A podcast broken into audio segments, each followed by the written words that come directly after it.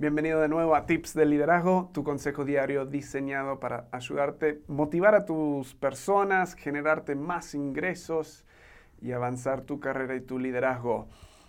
¿Qué líder no quiere aumentar su nivel de productividad, su enfoque, su creatividad? Creo que a todos nos encantaría eso. Bueno, hoy les quiero dejar un tip que está científicamente comprobado lograr esto, pero aunque es simple, es un tip que a mí en lo personal me cuesta mucho.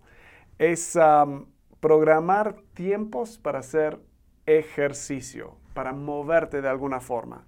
O sea, científicamente, y no me preguntes cómo funciona todo, pero búscalo, googlealo. Científicamente está comprobado en muchas diferentes áreas ayudarte a aumentar todo eso y bajar niveles de estrés. No estamos hablando de, correr 10 kilómetros, de entrar y todos los días hacer pesas enormes.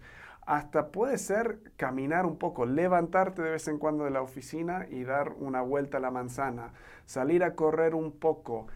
Es moverte un poco y acelerar el, el ritmo de tu corazón.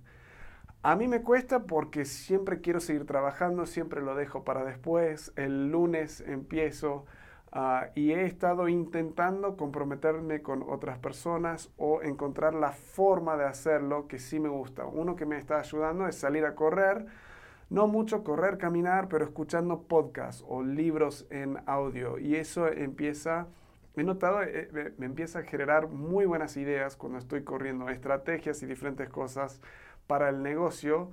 Eh, muchas veces se me vienen cuando estoy caminando y corriendo. El resultado de esto, como dije al principio, vas a estar más enfocado, vas a ser más productivo, vas a tener más creatividad, más energía y vas a bajar tus niveles de estrés y de cansancio.